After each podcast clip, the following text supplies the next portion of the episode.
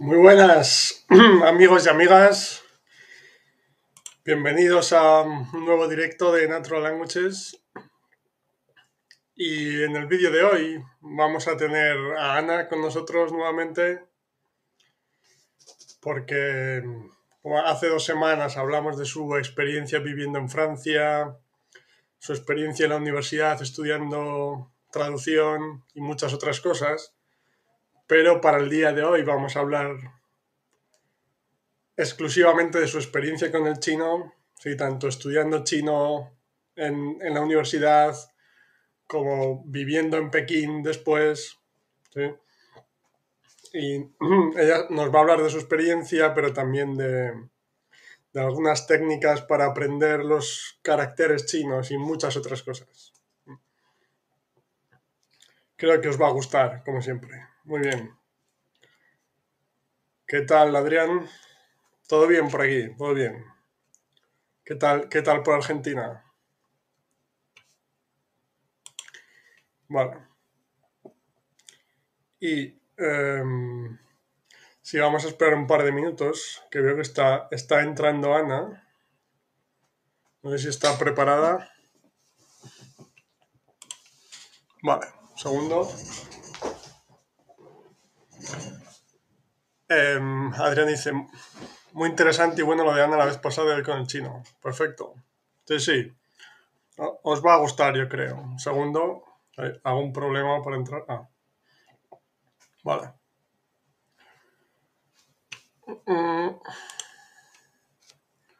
Todo bien acá. Muy bien. Me alegro, Adrián. segundo.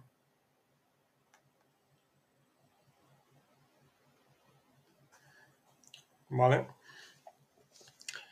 Y nada, pues como decía, voy a, voy a invitar a Ana nuevamente a que se una a nosotros y comenzamos con, esta charla sobre su experiencia aprendiendo chino, tanto en, la universidad como en viviendo en, Pekín un año.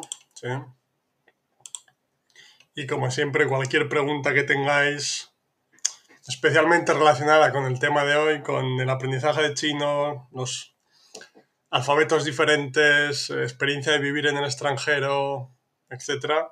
Pero cualquier pregunta relacionada con idiomas en, general, eh, adelante porque estaremos encantados de responderla y de ayudaros en lo que podamos. Ese es el, el objetivo principal.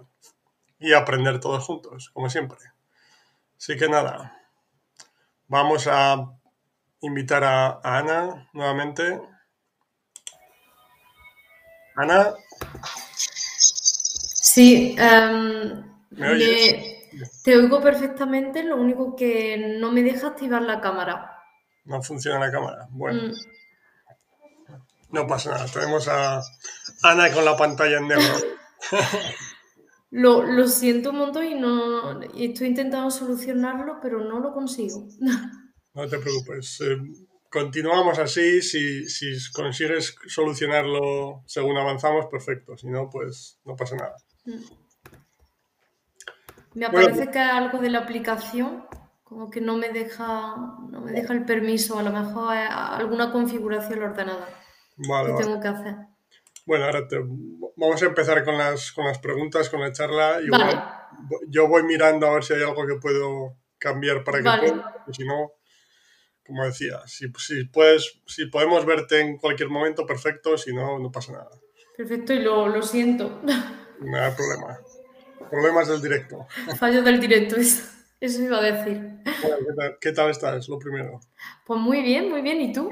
Encantada otra vez de, de hacer esta segunda parte. Perfecto. Nada, un placer, un placer tenerte y como sabes, pues hoy es el, el turno de, del chino. Sí.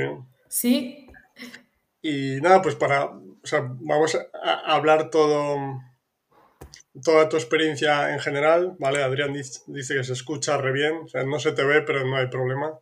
Vale, bueno, menos mal, por lo menos... El, sonido es lo más importante. por lo menos el sonido está. Exacto. Así que nada, para empezar, háblanos un poco de tu, tu primer contacto con el chino. ¿Cuándo fue? ¿Cómo? ¿Qué pensaste? Etcétera. Lo, primero que se. O sea, lo que creas que, puede ser interesante que se te pase por la cabeza. Sí, a ver, mi primer contacto con el chino fue en la, universidad. Yo ya al final, um, cuando estaba terminando el instituto, en segundo, en segundo bachillerato, cuando tienes que empezar a cuestionarte la carrera y tal, yo en ese momento había una chica de mi clase que, a la que le gustaban las lenguas extranjeras como a mí y ella dijo, a mí yo voy a empezar a estudiar chino, me gustaría. Y cuando dijo la palabra chino, ah, yo que tenía muchas ganas de viajar, ver el mundo, es como, wow, me encantaría descubrir la cultura asiática y aprender chino. Se me iluminó la bombilla y, y ahí lo decidí. Dije, quiero hacer traducción e interpretación, pero quiero, quiero hacer chino. Y bueno, mi primera experiencia con el chino fue en la universidad, con un profesor chino nativo. interesante. Mm. Claro, no, habías tenido ningún contacto antes de ese momento. Ninguno, ninguno. Mm. ¿Y cómo fue esa, esa primera experiencia? ¿Cómo eran las clases? ¿Qué te parecía? Es interesante lo que dices, que, que es una cosa que hablo siempre, que es como que funciona en ambas direcciones, como que el, el interés por los idiomas hace que aumente tu interés por las culturas, pero también el interés por las culturas hace que te interesen los idiomas, como es en tu caso, yo creo. Sí, sí. Yo creo que en mi caso, concretamente con el chino, fue un, interés, sobre todo, de descubrir la cultura. Mm. Sí. Pues sí, cuéntanos un poco esas, esas primeras clases. Eh, sí. Sí, pero un comentario de... Francisco dice, hola Álvaro, Ana y Adrián, hace semanas francés, la semana pasada alemán y japonés y hoy chino. Álvaro quiere que seamos políglotas. Exacto. lo, has, entendido, Francisco. sí, hombre, al final, si, si, la experiencia, si nuestra experiencia, los temas que hablamos, os sirve para aprender ese idioma, perfecto, pero también hay tantas cosas que se pueden aplicar a otros, ¿sí? En el caso de hoy, por ejemplo, igual no te interesa el chino, pero en el caso de Adrián, con el, con el hebreo, por ejemplo, que tiene un alfabeto diferente, hay cosas que puede aplicar, pues es hablar de nuestras experiencias específicas que ayuden en ese idioma y en otros. hay muchas cosas que se pueden eh, extrapolar, digamos. Muy bien. Ana, eh, una, cosa solo, Ana, Cuando, cuando no sea tu turno, ¿puedes poner en silencio? Sí, perdona. No, sin problema. Porque es que se oye un ruido de fondo. no sé si, la gente lo oye. Es, es, mi hijo destrozando algo. Ah, bueno, bueno, sin problema, sin problema. Pensé que igual tenías obras o algo. Nada, sin problema. Hola, Cristín, ¿qué tal? Encantada, encantados de, tenerte por aquí otra vez. Y pues sí, perdona Ana, como comentaba, mm, cuéntanos esa primera experiencia aprendiendo chino, cómo eran las clases, ¿sí? ¿Cómo, eh, qué, sentiste, qué pensaste esa primera vez? Sí, sí pues la verdad es que mm, tengo que hacer memoria un poco, pero tengo un buen recuerdo de las primeras clases de chino, porque mm, creo que el método que utilizaba este profesor, mm, como, como dije, era chino nativo. Y lo que hacía era, mm, lo que recuerdo es que nos decía frases, nosotros teníamos un manual eh, que tenía una parte de una mini historia y luego, y luego venían como puntos de, explicación gramatical, lo, básico para comprender la historia. Un poco como el método asimil, del que ya, ya has hablado tú en tu canal también. Con Lucas, sí, sí. Exacto. Y, lo que hacía este profesor es que repetía en voz alta em, el diálogo y nosotros luego teníamos que repetirlo. Tenía un poco este método de repetir. Y yo creo que fue positivo en el sentido de que eh, nos ayudó, o al menos a mí me ayudó mucho a, a, adquirir esa pronunciación china, que al principio es difícil.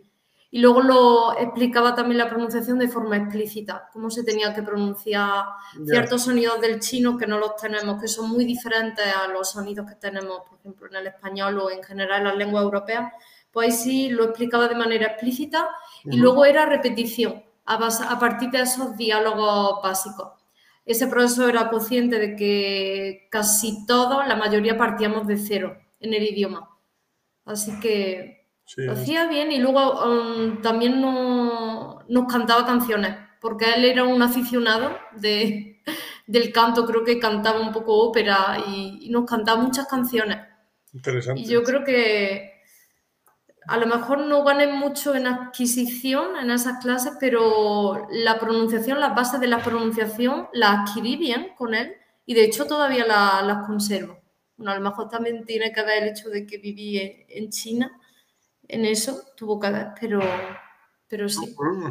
Interesante, pues tengo algunas preguntas. Un momento, primero. Bueno, saludo a Cristín. ¿Todo bien, Cristín? Espero que por Canadá también. Y pregunta, ¿de dónde eres, Ana?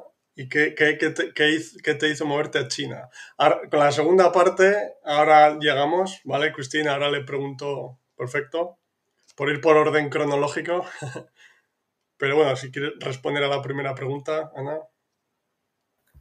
Sí, yo soy de, España, concretamente de, Córdoba, una ciudad de Andalucía, en el sur de España. Perfecto. Sí, a Cristín le, le gusta España. Supongo que conoce Córdoba. Pero bueno, eso es. Genial. Vale. Y sí, como dice Adrián, eh, aguante el poliglotismo, exacto. Me, sirve para el hebreo, etc. Muchas gracias. Eso es, eso es. Sí, es lo que decía, que al final puede servir para el idioma exacto en sí o otros que tengan em, alfabetos diferentes o idiomas relacionados, o en general cualquier idioma. Perfecto. ya me estoy planteando el poliglotismo. Exacto. Es lo que pasa cuando disfrutas del proceso. Em, Francisco. Muy bien. Y te hemos preguntado a Adrián, que ahora vamos con ella, cómo aprendiste los caracteres. Vale, entonces seguimos. Eh, hablabas, sí, te, tenía una pequeña pregunta sobre esas, esas mini historias o diálogos que hacíais al principio. Estaban escritas con los caracteres chinos, no, no utilizaban el pinyin ese que es como la, eh, la modificación, ¿cómo, decirlo? No sé cómo, cómo, explicarlo, como la modificación de los caracteres para que sea comprensible para europeos, por ejemplo. Eh, sí, esas historias venían en caracteres y en pinyin. El pinyin es simplemente la, la, transcripción fonética de los caracteres en escritura latina, con nuestro alfabeto latino. Es, una es, una transcripción fonética. Perfecto, es la palabra que estaba buscando. Perfecto. Sí. Sí, venía, venían caracteres y debajo de cada carácter venía su pinyin correspondiente con la transcripción fonética. Y estaba pensando, vale, entonces estaba con los dos.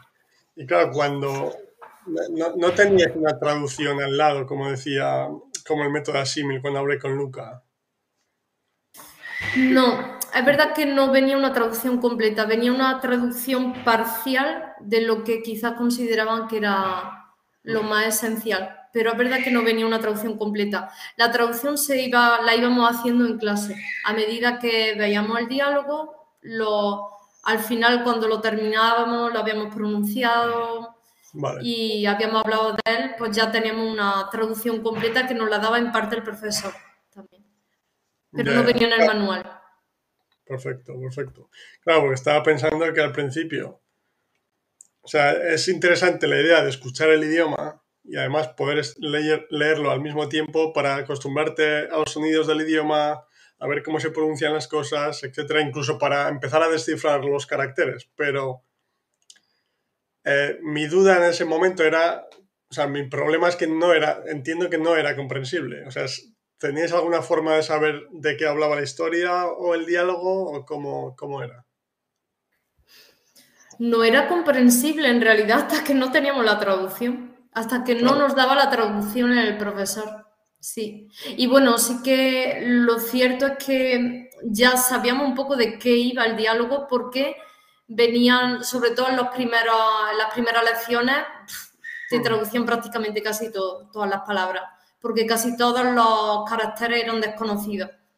Así que ya sabías de qué iba a ir, si, si aparecía el carácter estudiante, pues estudiante, extranjero, pues ya sabía un poco de lo que iba a ir el diálogo. Ya, que eran muy, como muy similares, cosas muy sencillas. Sí, sí, exacto. Mm.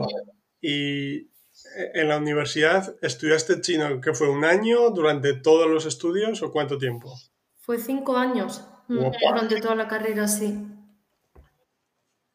Vale, y em, ¿recuerdas, a ver cómo lo digo?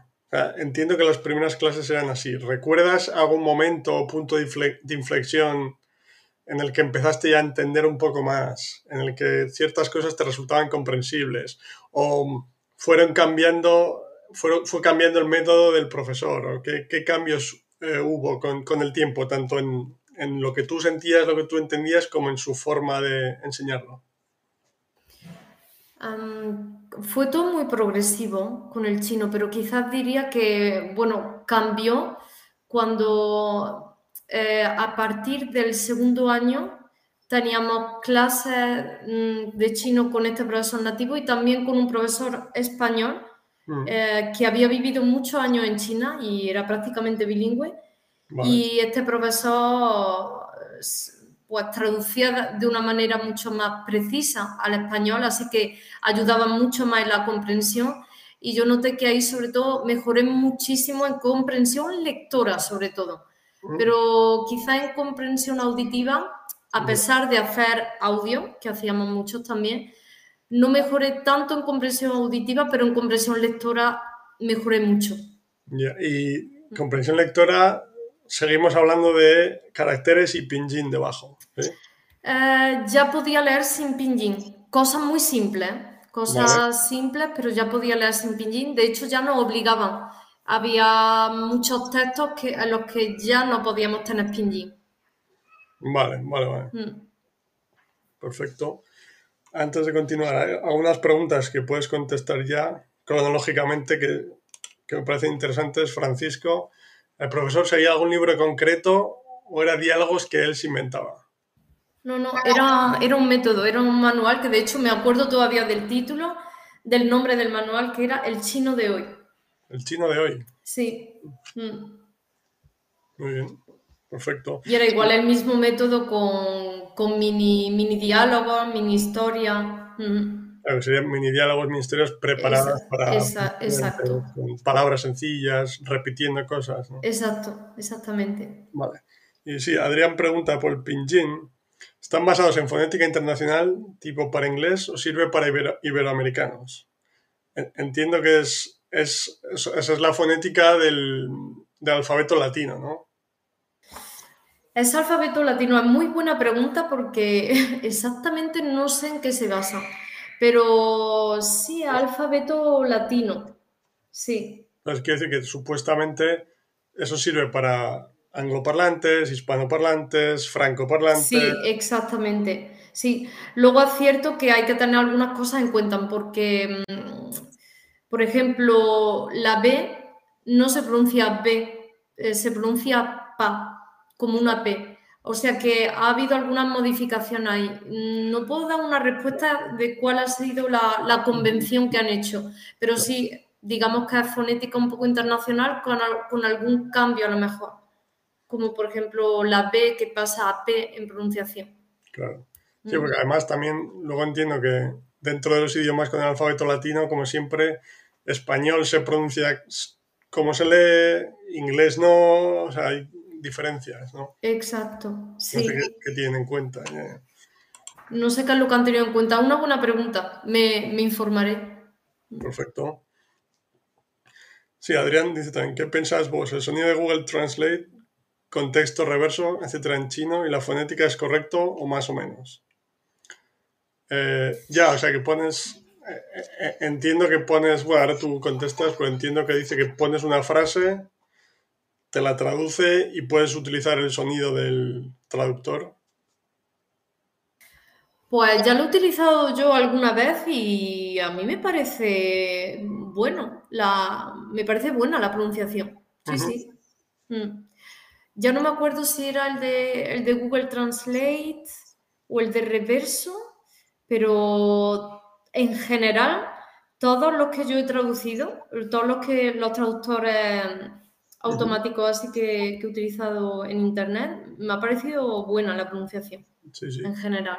Claro, además, por completar, en, en, este caso que comenta Adrián y que tú respondías, también puedes utilizar el traductor para la traducción y luego coger el texto y pegarlo en otra herramienta que te, que te permita escuchar a hablantes nativos eh, diciendo las palabras que, has seleccionado.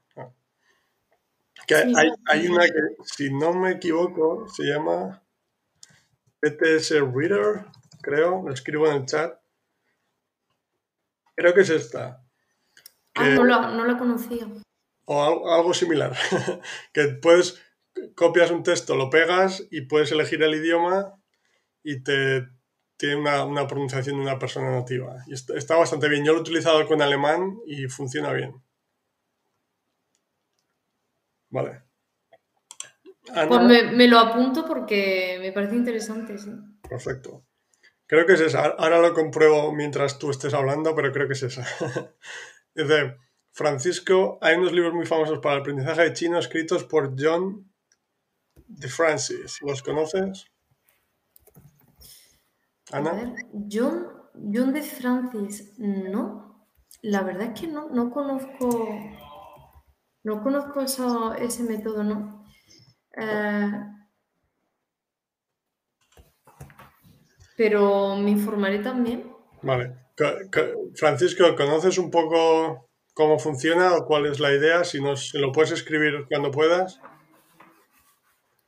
Y sí, eh, eh, lo he visto y el que decía es TTS Reader, como he escrito. Sí. Vale. Y Reggie dice que también hay algo llamado Youglish. ¿no? Y Youglish. que encuentra palabras en vídeos de YouTube para varios idiomas diferentes. Ah. Ah, interesante. Ya, ya lo probaré, me, lo voy a apuntar ahora cuando te haga la próxima pregunta y le echo un vistazo a ver cómo se puede utilizar y lo hablamos un día también en el directo. Y Francisco dice, fueron escritos en los 70 y según dicen son muy buenos. Bueno, ya... Adelante. Sí, no em, solo que yo sobre todo he utilizado, no lo conozco ese, pero me informaré porque, porque se dice que son muy buenos. Ah, me gustaría echarle un vistazo. Yo lo que utilicé después de este método del chino de hoy fue sobre todo manuales em, del Instituto Confucio. El Instituto Confucio ha publicado muchos manuales y a un poco el mismo método, a partir del diálogo con, con la traducción al lado también. Vale, entiendo, perfecto. Sí, ya investigaremos, como decía Ana, pero sí, sí. Ah, vale, aquí tiene justo lo que iba a preguntar. Combina un sistema interno de repetición espaciada para cada personaje. Y lo que es igualmente importante, cada compuesto de personaje se reintroduce y refuerza sistemática y minuciosamente a través de lecciones posteriores. Eh, vale.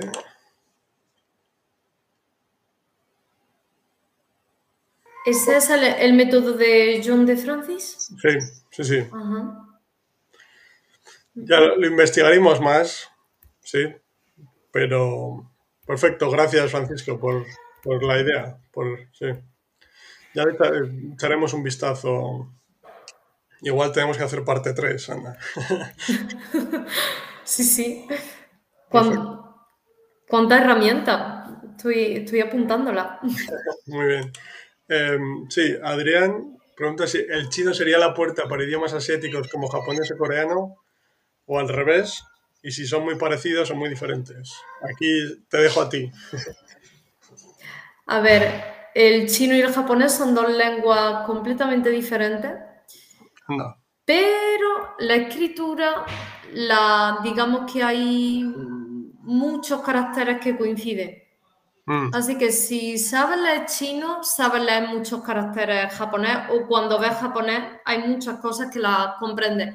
Y lo que es interesante es que aunque el carácter japonés, mm, la pronunciación no tenga nada que ver con la pronunciación china, pero mm. el significado es el mismo. Por ejemplo, puerta, salida, utilizar el mismo carácter, capítulo, es exactamente el mismo carácter.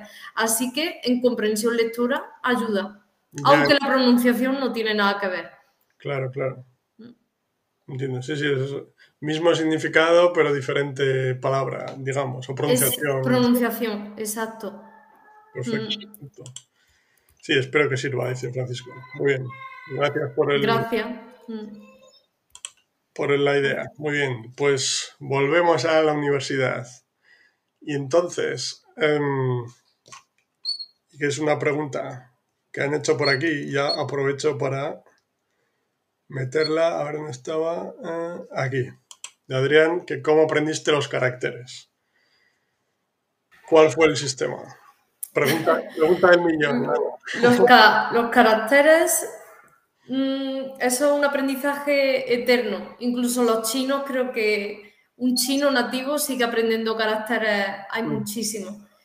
Em, ¿Cómo, se aprende? Yo todavía sigo aprendiendo caracteres y de hecho el problema es que si no se practica con frecuencia se olvidan también fácilmente. Pero el proceso que yo seguí fue muy tradicional cuando empecé, era escribiéndolo. Lo veía y lo escribía. Y luego, luego ya pasé, al principio lo escribía mucho porque sí que teníamos que hacer exámenes en los que, no, en los que nos pedían escribir así que teníamos que tener un entrenamiento, un mínimo de entrenamiento de escritura, pero luego, ya una vez que dejé la universidad, lo que hacía era leer, y así es como aprendí caracteres, leyéndolos. Leyéndolos, viéndolos muchas veces en los textos, pues ya los lo reconoces. Hay un reconocimiento automático a base de verlo una y otra vez. Pero la escritura ayuda mucho, porque hay muchos caracteres que son parecidos, dentro de un carácter hay siempre elementos, hay diferentes elementos y esos elementos se, digamos que se recombinan. Y el hecho de cuando tú lo escribes te das cuenta de, los elementos de los que está compuesto ese carácter, ese carácter y te ayuda a reconocerlo hmm. más fácilmente. Cuando tienes otro, por ejemplo, que es similar y, y, a veces hay confusiones, pronuncia un carácter, ay, me creía que este era nin, y no es ni es uno que se parece a este, pero tiene ese pequeño elemento que no te has dado cuenta. Y a veces cuando solo lees, te cuesta un poco más identificar que cuando lo has escrito y has visto los elementos que lo componen. Vale, o sea, sí, sí, sí, quiere decir como que es un. Yo no tengo ni idea, ahora pones tú un ejemplo mejor, pero como un, un. Dentro del, del carácter para, para escuela, por ejemplo, Sí. Parte de, parte de ello es el carácter de niño, por ejemplo. Me, estoy inventando, ¿eh? Sí, sí, sí. Vale, vale, vale. Y e, ese primer contacto que decías, cuando dices que veías las palabras y las escribías, entiendo que ya entendías la palabra o tenías la traducción al lado, porque ¿me entiendes a qué me refiero? Porque es una cosa escribir por escribir, pero sabiendo el significado, ¿no? No era lo que escribieran ya caracteres que yo conocía y que sabía lo que significaba. De hecho, era para memorizarlo y para memorizar la escritura, porque yo sabía que luego en el examen tenía que escribir, eh, a lo mejor eran cositas muy simples, presentaciones, respuestas a preguntas, pero como sabía que ese carácter lo iba a utilizar, pues me entrenaba a escribirlo. Y con respecto a lo que tú has dicho antes, es exactamente eso. Por ejemplo, el carácter, el carácter de yo está compuesto por uno que se dice show, solo en mano, y luego al lado tiene otro símbolo. Es una pena porque que no puedo poner la cámara, además tengo aquí el libro al lado para enseñároslo. Pero bueno, en fin, el carácter de yo está compuesto por dos elementos y el primer elemento es el mismo elemento, por ejemplo, que un carácter que se llama don y, que no tiene nada que ver. Pero al lado, al lado, es una pena que no lo pueda enseñar, se vería más claro. Al lado tiene otro elemento que es diferente, pero si tú no identificas bien el elemento que tiene al lado, lo puedes confundir a lo mejor por el de yo. Vale, una cosa antes de que sigas. ¿Puedes, hacer comentarios tú en el, en el chat? Mm, sí, creo que sí. O sea, si, puedes escribir el carácter, por lo menos así lo, lo, vemos todos, lo pongo en pantalla. A ver. Y no, es lo mismo que verlo igual, pero. Sí, voy a, voy a poner, voy a cambiar el. O sea, tengo que poner lengua china. Vale, vale, vale, vale. Sí, sí, voy, voy, voy, hablando un poco, un par de cosas más mientras que, que lo vas explicando. Adrián dice ¿Cuántos necesitan para leer y hablar chino correcto con comprensión buena y fluidez? Ahora vamos con tiempos y tal, ¿vale? Y aquí tengo a Jesús, que preguntaba padre, que no lo entendía al principio, por decir que pensé que eras mi padre porque mi padre se llama así. bueno, Francisco es un nombre bastante común, sí. Muy bien. Em, sí, entonces, ¿tienes el carácter por ahí? Estoy descargando la lengua. Ah, vale, vale. Ahora, creo que la tengo. Ya, ya, Francisco, entiendo, entiendo, sí. Vale, y sí, hay, preguntas sobre el orden sujeto verbo adjetivo. Eh, o sujeto verbo objeto o adjetivo. Vale. Em, en, en el caso del chino, Em, Ana, el orden, o sea, porque en, español, por ejemplo, Espera, me río, dice Francisco, no tengo hijos que yo sepa. Eh, que em, en español es sujeto, verbo, objeto. ¿sí? En chino es diferente, creo, ¿no? Sí, en chino el orden es diferente. Eh, por ejemplo, se dice eh, la, frase la comida de mi madre es um, oh, mamá de um, mi madre de comida. Ya, ya, ya.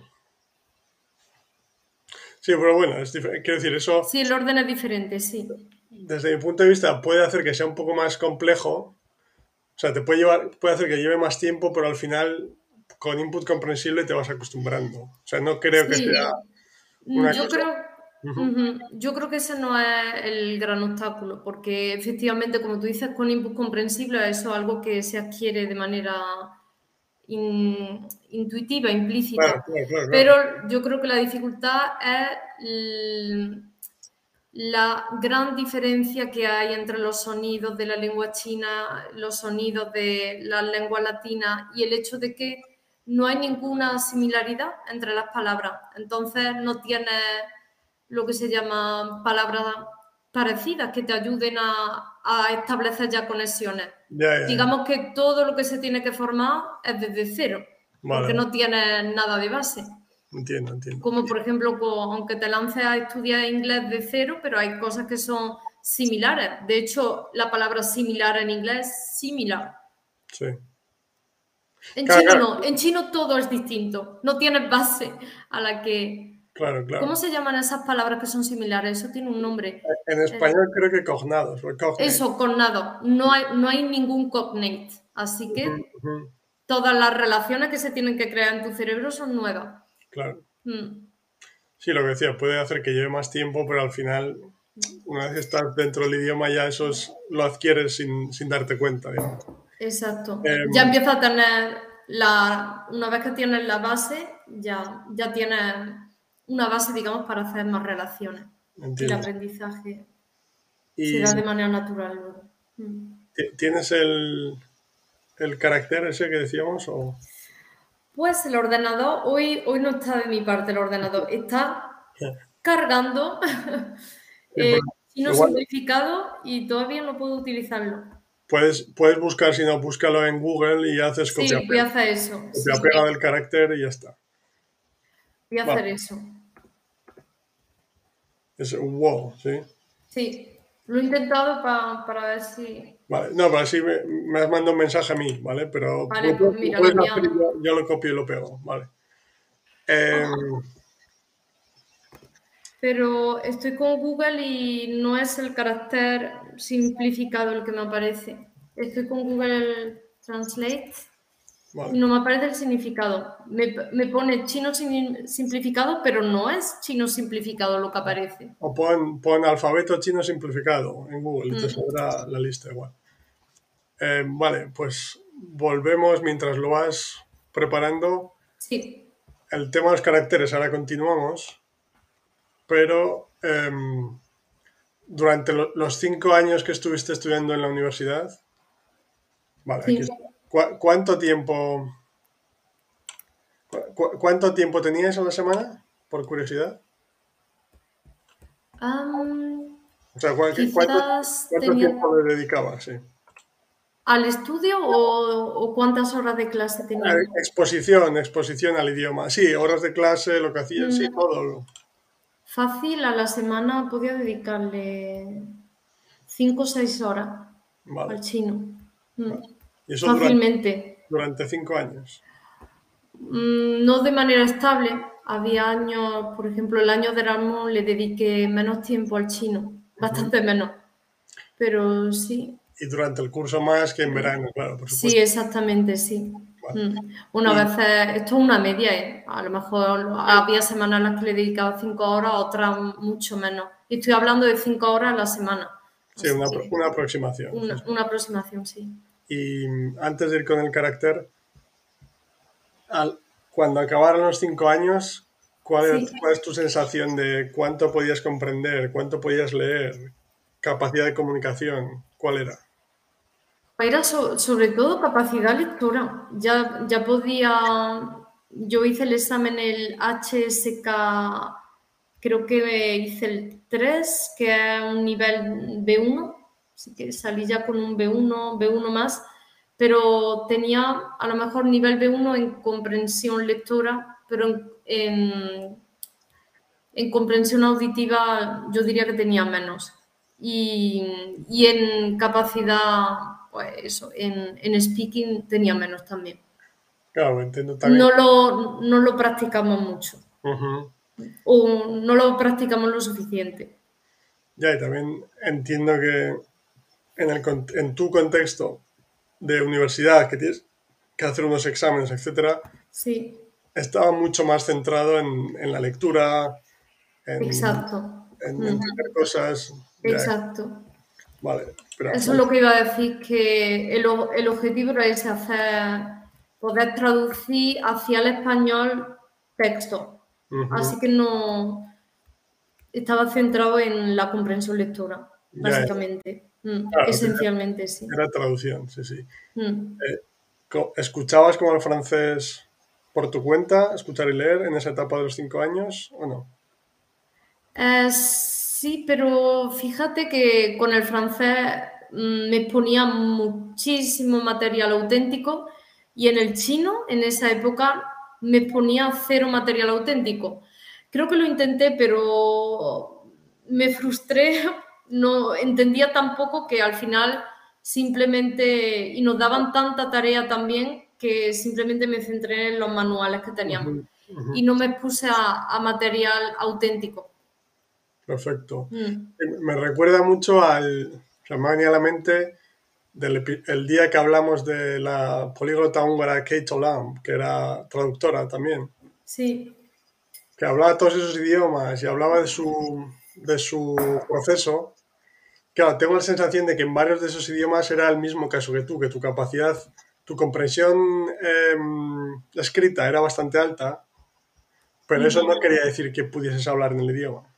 Mm, mm. O sea, que es, temas como traducción hay que cogerlo con pinzas un poco. Exacto. De hecho, es lo que me pasó cuando fui a China. no era capaz de hablarlo.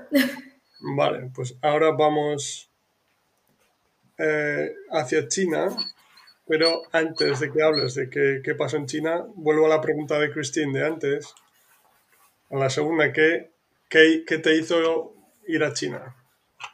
O mudarte a China, mejor dicho. Pues lo que me hizo irme a China es que yo había pasado todos esos años, cinco años, estudiando la cultura china. Tenemos también asignaturas de literatura china, cultura.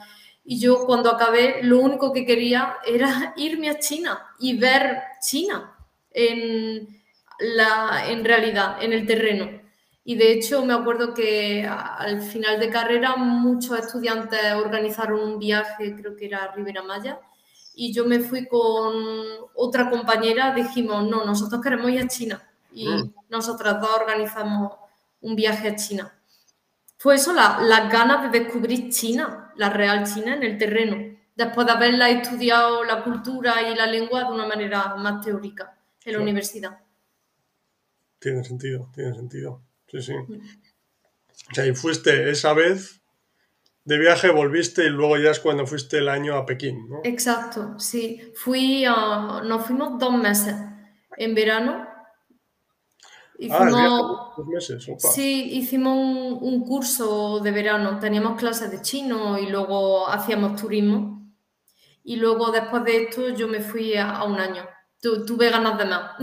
Perfecto, perfecto. Vale, pues ahora vamos con Pekín, pero un momento. Adrián dice, ¿cuánto tiempo más que con un idioma con cognados crees que se tardaría en aprender?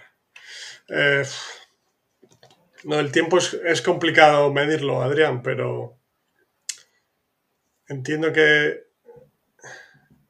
cuantas más cosas diferentes, pues más tiempo te lleva, no porque el idioma sea más complicado en sí, sino porque hay, hay menos ayudas para que el mensaje sea comprensible. Pues sí, además de que los idiomas son diferentes y no tienes cognados, el alfabeto es diferente, es como que lo hace todo mucho más complicado y necesitas mucho más tiempo para, llegar a un, punto en el que puedes entender cosas. Mientras que el ejemplo opuesto de con italiano, por ejemplo, pues ya desde el primer momento puedes entender dibujos, incluso algunos cómics, cosas sencillas. Es más el tiempo que te lleva llegar a, un punto en el que ciertas cosas te empiecen a resultar comprensibles. Pero bueno, claro, en tu caso no sé si puedes comparar francés y chino, por ejemplo. ¿Qué, se te viene a la mente? Es que claro, todo, todo es relativo también. Estoy de acuerdo con lo que has dicho. Em, hay menos material quizá comprensible o incluso aunque lo haya, acceder a esa comprensión es más difícil que con un idioma como por ejemplo italiano o francés. Y luego está el hecho de el tiempo que dedica al idioma, la exposición que dedica al idioma. No es lo mismo una exposición de cinco horas a la semana que una exposición de dos horas a la semana. Claro, claro.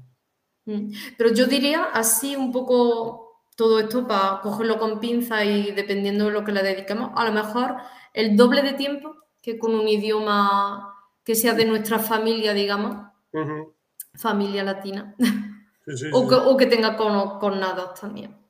Perfecto. Yo diría el doble, sí. Así a grosso modo. Perfecto. Y luego la pregunta, Adrián, de que está relacionada con el pinyin y así lo hilo con el pinyin que se me había olvidado. O sea, no el pinyin, los caracteres, perdón. ¿Vos cuánto tardas en escribir este wo o otra palabra o frase y cuánto tardaría en nativo? Todos escriben bien de esta manera. Eh, bueno, en este caso es copia-pega, pero cuando tú escribes, sí. Y un momento que sigue. Ellos usan alfabeto simplificado o tradicional. Y los no nativos escriben en chino o pinyin.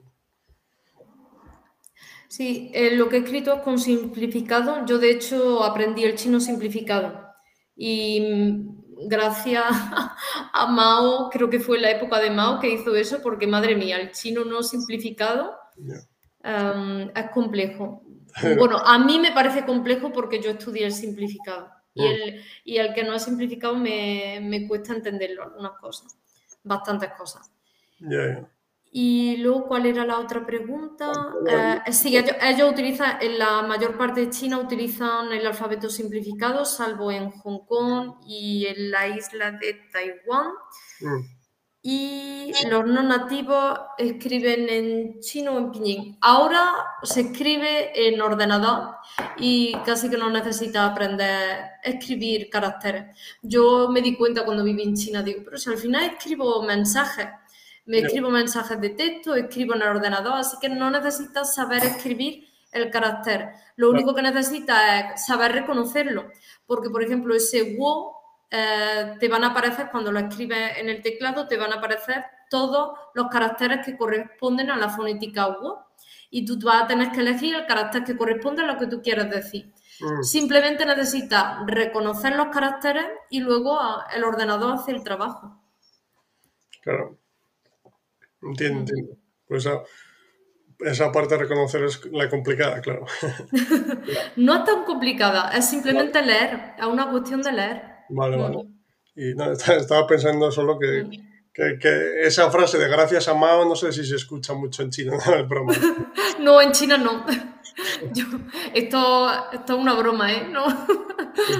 problema, Ya, con eso has respondido en la pregunta de cuánto tardas en escribir, pues ahora lo haces con ordenador, no, no escribes a mano. No, ahora no escribo a mano. De hecho, desde que estuve viviendo allí en China abandoné la parte de la escritura porque no la necesitaba. Escribía mensajes y, o en el ordenador, así que no lo necesitaba realmente.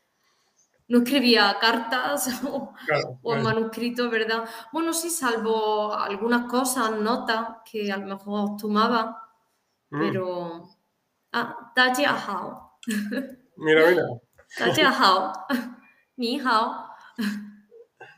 Tenemos a Tony de Simply Chinese. ¿Ves? Te he visto muy rápida, ¿eh? muy bien, muy bien. Eh,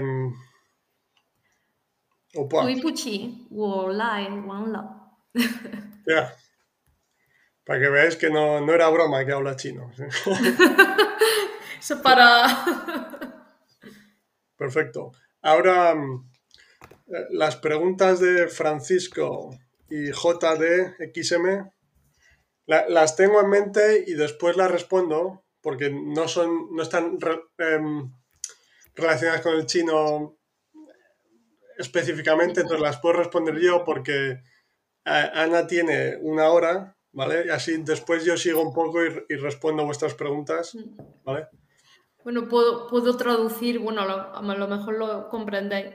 Dice que lo siente que, que llega tarde. Ah, perfecto. Bueno, pues sí, Francisco JDXM la, tengo en mente, después la, respondo a vuestras preguntas. Em, sí, China. Esos dos primeros meses en China. O sea, entiendo que llegas de los cinco años de la universidad, que en, los que tu capacidad de comprensión escrita era bastante interesante, ¿sí? pero comprensión oral y mucho menos hablar, bastante bajo. Fue, fue deprimente, de hecho, cuando llegamos a China. Em, eh, exactamente, tenía una bastante buena comprensión lectora y mi compañera también, pero íbamos al supermercado, nos costaba entender los números. Hmm. Me acuerdo una, una, vez incluso que nos equivocamos con el dinero que teníamos en efectivo y, y no comprendíamos fue, era, era una catástrofe. De hecho, mi amiga y yo dijimos, madre mía, cinco años estudiando chino, pero comprensión y expresión oral era muy mala, sí. ¿Con, el dinero pagasteis de más o de menos? Pagamos de menos y tuvimos que quitar cosas y lo único que sabíamos decir era puyao, puyao, que no quiero. Lo decía la mujer, esto es puyao, porque lo simplificaba mucho y nosotros puyao, no queremos. Ya, ya, ya. Muy bien. ¿Y cómo durante esos dos meses cambió algo? pues, hmm. mm, a ver, no, no hicieron milagros esos dos meses tampoco, pero sí que eh, sirvió pues para hacer un poco el oído. Vale y empezar a, comunicar ya cosas básicas en chino. Luego es verdad que en China ah, hay este efecto en el, en el que en cuanto que ven un extranjero que no domina muy muy bien el chino, enseguida cambian al inglés. Entonces, a no ser que tenga un nivel bastante bueno, que el chino se dé cuenta, oye, se puede defender en chino, ellos quieren practicar el inglés y, y tienen también esa voluntad de ayudarte y cuesta cuesta practicar chino en ese estado inicial, porque ellos cambian rápido al inglés. Y de hecho tienen un nivel bastante, por lo menos en Pekín tiene un nivel bastante bueno de, inglés. en mm. general, las generaciones de hoy. Sí, sí. O al menos son lo que viví. Mm. No, no, tiene sentido, tiene sentido. Luego también estuve en la capital, en Pekín, en otra zona, pues no será lo mismo. Claro, que los dos meses fueron en otro sitio diferente. No, no, fue, fue todo en Pekín. Vale. Sí, y luego la segunda vez cuando fui también, en Pekín. Claro, entonces entiendo que al estar escuchando el idioma en la calle, aunque no comprendieses mucho, pero poco a poco, digamos que era más fácil conectar sonidos con lo que ya sabías. Mm, exacto. Mm. Si, vas desde cero, o sea, aunque escuche, te, hagas el oído, como se dice, pero no tienes ningún contexto de lo que puede significar. Pues, exacto. Esos cinco años te pudieron ayudar en ese sentido, entiendo. Exacto, sí, sí.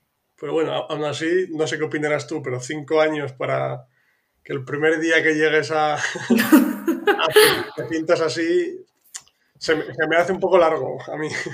Es largo y de hecho es simplemente que todo ese estudio al fin y al cabo eran cinco años, pero no, eran, no fueron cinco años, ahora me doy cuenta, no fueron cinco años de exposición, fueron cinco años de lectura, fueron cinco años de lectura de texto.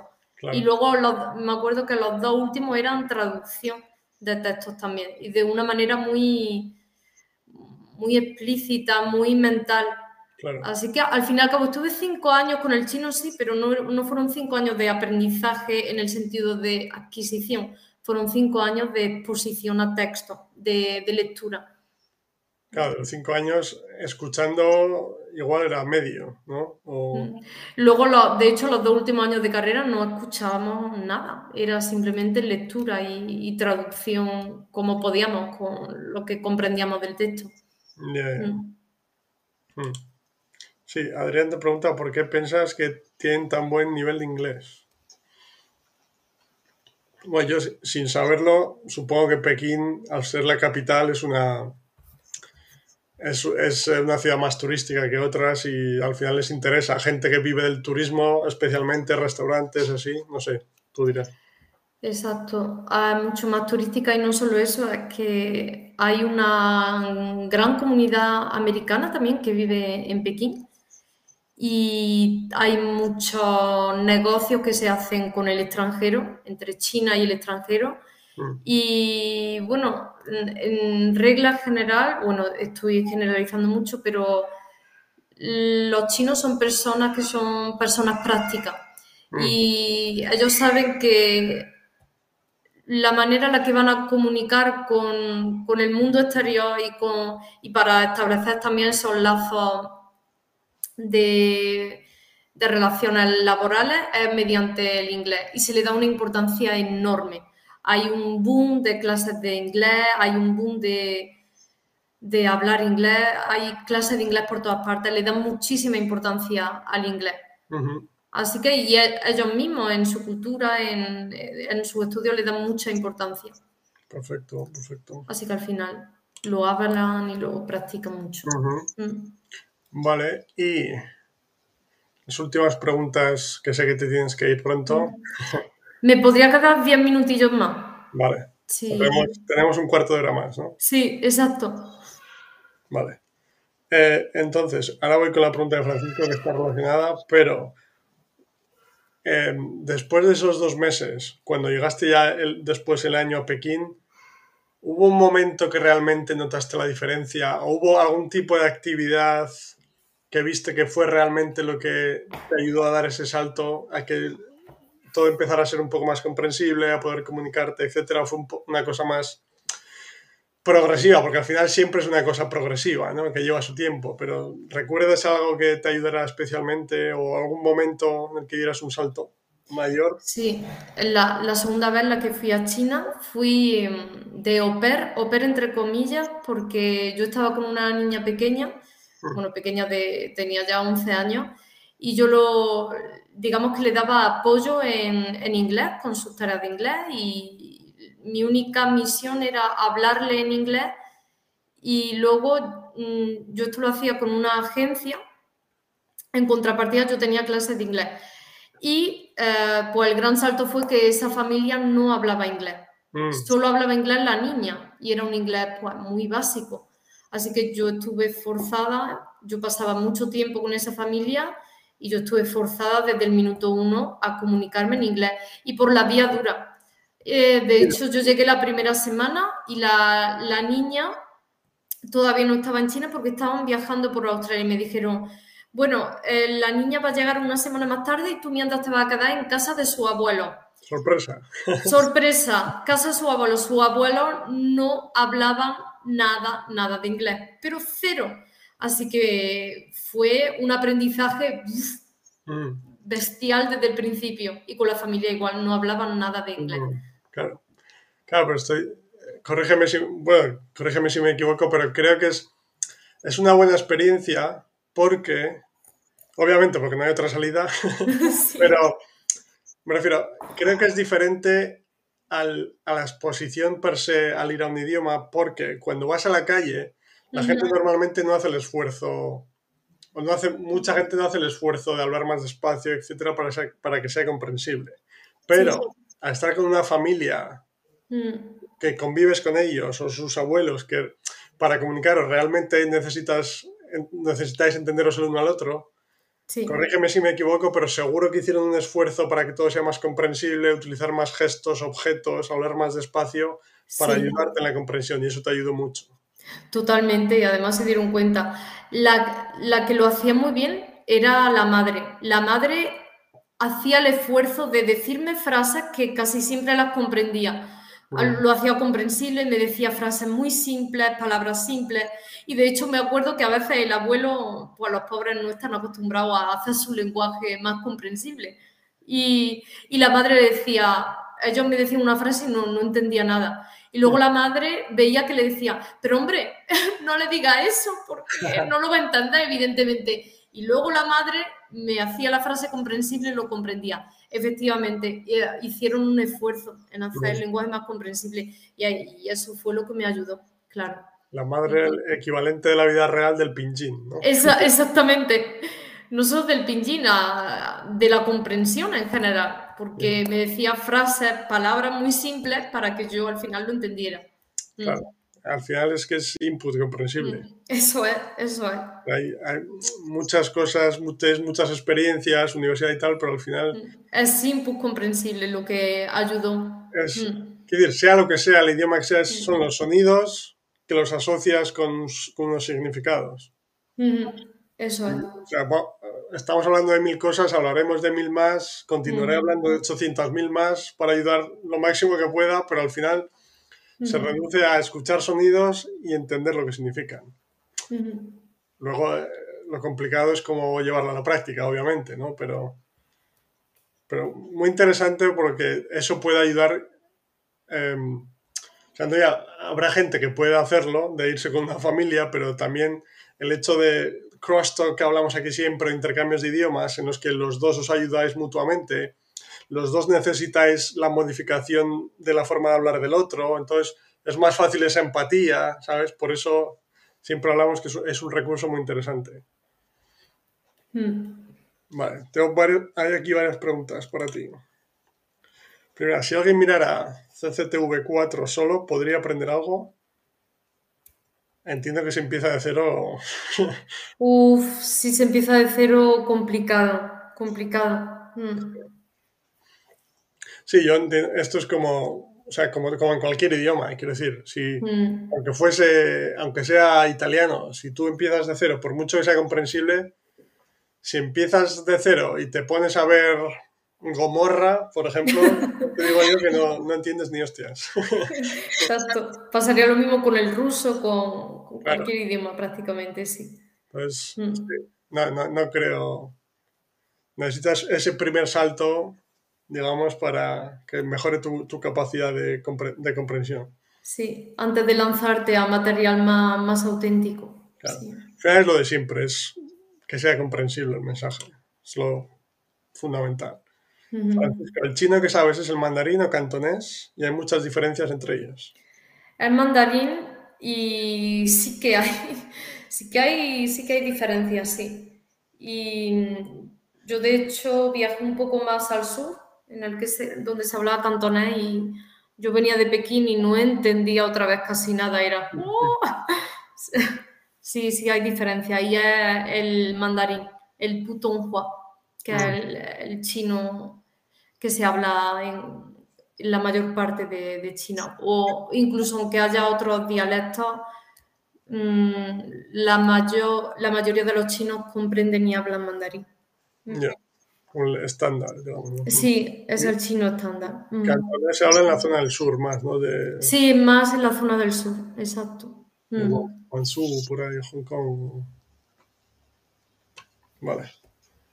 Francisco te pregunta también si tu acento está muy cerca del nativo y se puede conseguir para un occidental.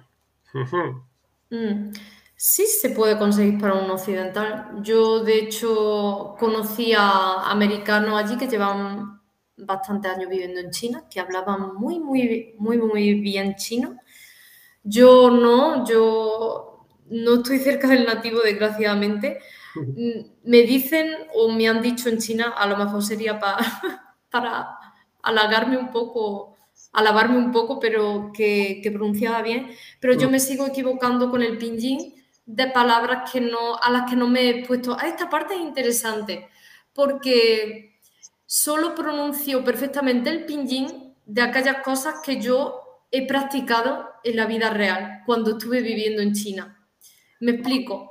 Em, yo hay muchas palabras que he leído, que comprendo y luego las pronuncio, aunque yo tenga el pinyin que, que aparece el tono que tengas que pronunciar, pero como no las, no las he oído en la vida real, no las pronuncio bien. Sin embargo, todas esas palabras que yo he practicado y que he oído, sobre todo en la vida real, cuando estuve viviendo allí, las pronuncio perfectamente en pinyin.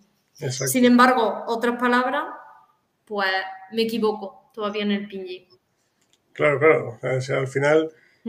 Para saber pronunciarla bien lo has tenido que oír antes. Exacto, exacto. es imposible. No pronuncio todavía bien aquello sobre todo que no he escuchado. que no he practicado. Lo que, hablamos siempre de que no es una coincidencia que las, las, personas que se van a vivir a Inglaterra aprenden inglés con acento británico. Estados Unidos, acento Estados Unidos, etc. Exacto. Vale. Muy interesante, sí.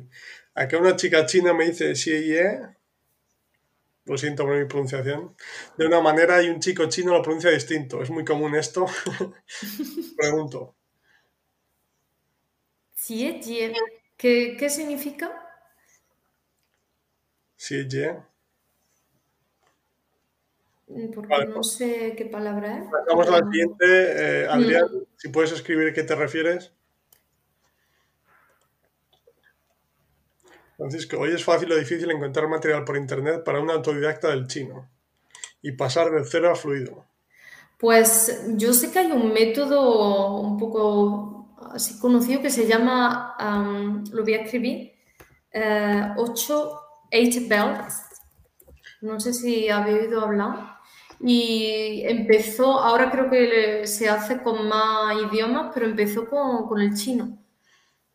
Sí, creo que es una... No sé, una empresa, han hecho mucha campaña de marketing y, es para estudiantes que, empiezan desde cero con el chino. Nunca, lo, nunca lo, he, intentado, pero es uno de los métodos que, se pueden encontrar en Internet hoy en día.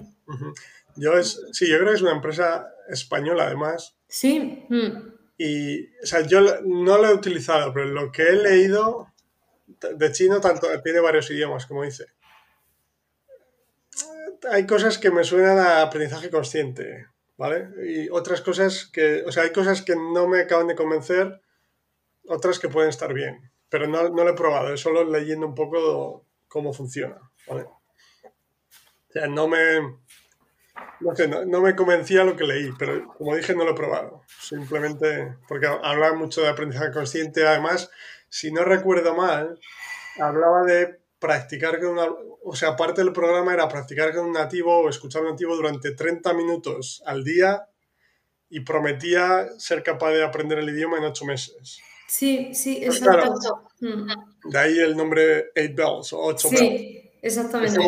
tiene la idea de los cinturones, del judo. Sí, exacto. Cinturón negro, el último. Mm. Más allá de lo que me parezca que, como decía, hay cosas que no me gustaban, otras cosas que pueden ser interesantes no me gusta en general, ¿sabes? Promesas de tiempo, especialmente, o sea, en ese caso es, una cuestión de... es una cuestión de, hacer, de hacer cálculos un poco. Media hora al día durante, o sea, ocho meses son 240 días. Media hora al día son 120 horas. Imposible. Pero bueno, seguro, que hay cosas que se pueden sacar, ¿me entiendes? O sea, que no, como decía, no lo he probado. Es mi opinión desde fuera y viendo, leyendo un poco en qué consiste, viendo la página web de, lo que hablan. Y lo que sí conozco es algunos canales en, YouTube que, que, enseñan inglés con inglés chino con input comprensible. Que conozco. Bueno, aquí tenemos a nuestro amigo que te ha escrito antes, Simply Chinese, ¿sí? Pero también hay Unconventional Chinese with Karen, Hit Chinese.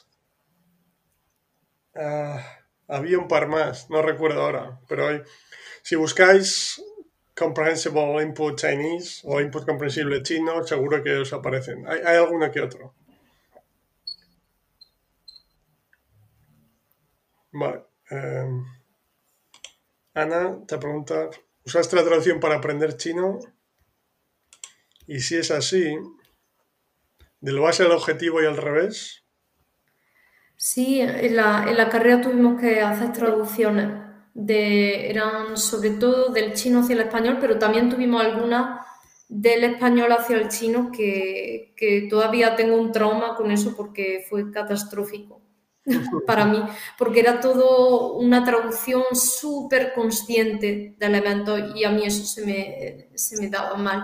De hecho, fue el último año de carrera y me, me cuestioné a mí misma. Me dije, yo pensaba que los idiomas era algo que se me daba bien y hmm. como lo hice tan mal esa traducción, que además era de una manera totalmente consciente, el profesor hacía hincapié en los elementos, cómo se tenían que traducir, lo contrario al input comprensible, me salió muy mal. y yo, o sea, me desmotivé mucho. Mm. además, has dicho del español al chino, ¿verdad? Sí, del español al chino, era inverso. que no deja de ser producción. O sea, que siempre es más complicado que al revés. Sí. Es que, pero es, es, importante lo que dices, no ya en este ejemplo, sino en general, que es que el hecho de hacer las cosas bueno, lo voy a decir de la forma incorrecta. Ah, o sea, mi, mayor problema con ello es que lleva mucha gente a pensar exactamente lo que acabas de decir. Que no le está funcionando. O sea, no le está funcionando porque no funciona así, como digo siempre, no porque sea su mm. problema. Pero como, claro, tú te fías del profesor, de los profesores, profesoras, de, de los materiales, etcétera pues supuestamente ellos son los expertos o expertas, ¿me entiendes? Entonces, claro, ¿qué pasa? Que cuando ves que no eres capaz o que te sale peor, digamos que de forma casi eh, automática, lo primero que te sale es culparte a ti mismo, que Exacto. etcétera. Por eso es una de las cosas con las que quiero acabar más, sobre todo. Exacto. Piensas que el problema eres tú y el problema no eres tú, el problema es el método. Claro, eso es sí, la palabra que decía Adrián como chao, como adiós, ¿no? Ah, eso es, eso es adiós, sí, exactamente. Mm. Vale, y, comentaba, comentaba que una chica lo dice de una forma y un chico de otra, sí es muy común, sí. Mm, pues no sé, en China, si es común que los chinos lo pronuncien de manera diferente. Sí, pero igual, no sé, tú sabrás. Pero pues no tuve esa experiencia la experiencia que yo tuve es que lo pronunciaban todo igual. Mm. Sí, igual. Mm.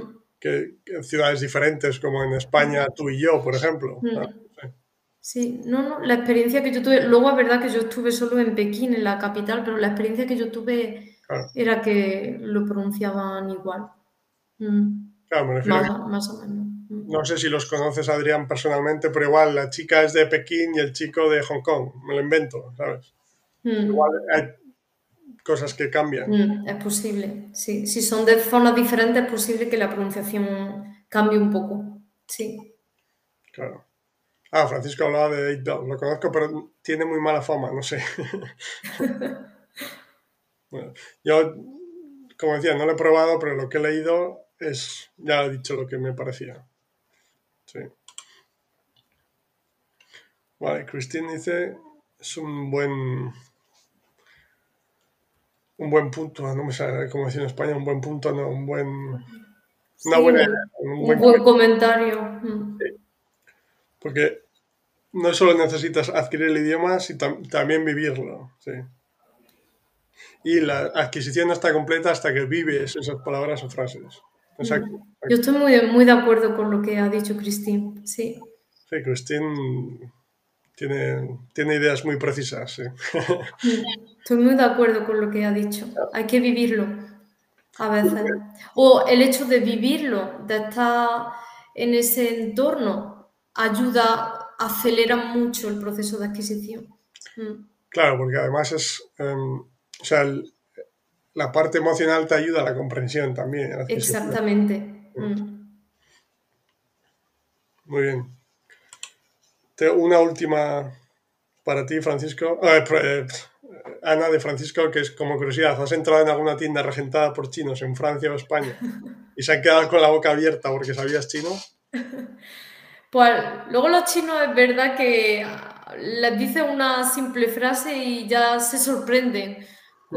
ya te dicen, ¡uh! Tu chino es genial y a lo mejor le has dicho solo una frase o, un par de frases. Pero sí, en general, la frase que dicen muchos los extranjeros que hablan chino es Ni dejan yu hao. Tu, tu chino es muy bueno. Y a lo mejor le has dicho cosas básicas. Pero sí, en, en, en, España lo hago mucho. Al lado de donde viven mis padres hay varios chinos, tiendas de chino, y me gusta hablar un poquito con ellos en chino. De hecho, la última vez que hablé, hablé un poco de, con ellos de las mascarillas. Mm. Me, recomendaron un tipo, no de las mascarillas, no de, la, em, de los estuches de las mascarillas. Y ah. estuve diciéndole, preguntándole en chino, ¿qué estuche me recomienda? Y, eh, y, lo comprendí y me gusta porque es una manera de, de no perder el idioma y, y, de, y de seguir manteniéndolo vivo con la conversación es lo que más me gusta. Mm. Claro. Al final es el, el, objetivo final, ser capaz de comunicarte con la gente, ¿no? Sí. Pero claro, estaba pensando, en Francia no sé cómo es, pero en España oportunidades para hablar con chinos no te van a faltar. Mm. Aquí en Francia hay menos, porque no hay las tiendas estas de chinos como en España, pero en España hay muchas oportunidades, sí. En las tiendas de los chinos. Exactamente. Muy bien, Ana, no sé si tienes más tiempo o... Pues ya tendría que empezar a ¡Oh! cerrar. Lo siento un montón. Sin problema, sin problema. Creo que ahora, ahora me quedo un poco más yo solo y contesto algunas de las preguntas que he visto antes que no estaban relacionadas necesariamente con el chino. De acuerdo. Pero bueno, lo primero, muchas gracias de nuevo, Ana. Gracias, gracias a ti y a todos los que han estado aquí con nosotros ha sido súper interesante y lo siento por la cámara. Además, tengo aquí los libros, me hubiera gustado enseñar caracteres también. Sin problema, sin problema. Ya, ya pensaremos si, no sé si, que claro, no te había preguntado, ¿hay algún otro idioma que sepas, estés hablando, has estudiado? Mm, he estudiado también, bueno, lo que dije, la carrera un poco de neerlandés, pero eso lo, lo abandoné. El árabe, el árabe sí que lo estudié un año en la escuela de idiomas. Mm. Y algo que no me importaría retomar, el árabe. Ya, ya, tenemos otro episodio para el futuro, Ana. y todavía, bueno, pero me ha quedado solo el alfabeto, pero podría leerlo, es igual. ¿En árabe? En árabe, sí. Opa, opa. Aprendí bien el alfabeto, sí. Perfecto, pues creo que podemos hacer una parte 3 con el árabe. No sé qué, opina la gente, pero yo creo que seguro que les interesa. ¿Por qué no? Sí. Cristín, que te da las gracias. Muchas gracias a vosotros. Francisco. Qué bueno el árabe, dice Adrián. Exacto. Mm. Creo que eh, Adrián responde ya claramente. Creo que no, tienes alternativa, Ana, lo siento. no queda. Lo único que del árabe me ha quedado solo el alfabeto. No... Lo estudié también un año, el primer año en la, en la escuela de idioma, bueno, no en la escuela de idioma, en la, en la facultad. Es decir, hice un año de escuela de idioma y luego un año en la facultad porque el primer año no quedaban plazas en chino. y dije, bueno, pues si no hay chino, el primer año hago árabe y luego cuando se liberó una plaza pude, que fue en el, en el, mismo año, pude irme a chino y estuve con los dos. Y luego tuve que dejar uno de los dos porque digo, no puedo, con chino y árabe son los dos muy complicados, me, me demandaban mucho tiempo y preferí dejar el árabe, aún gustándome mucho, porque mm. esto es muy personal, pero la lengua árabe, la sonoridad me parece súper poética.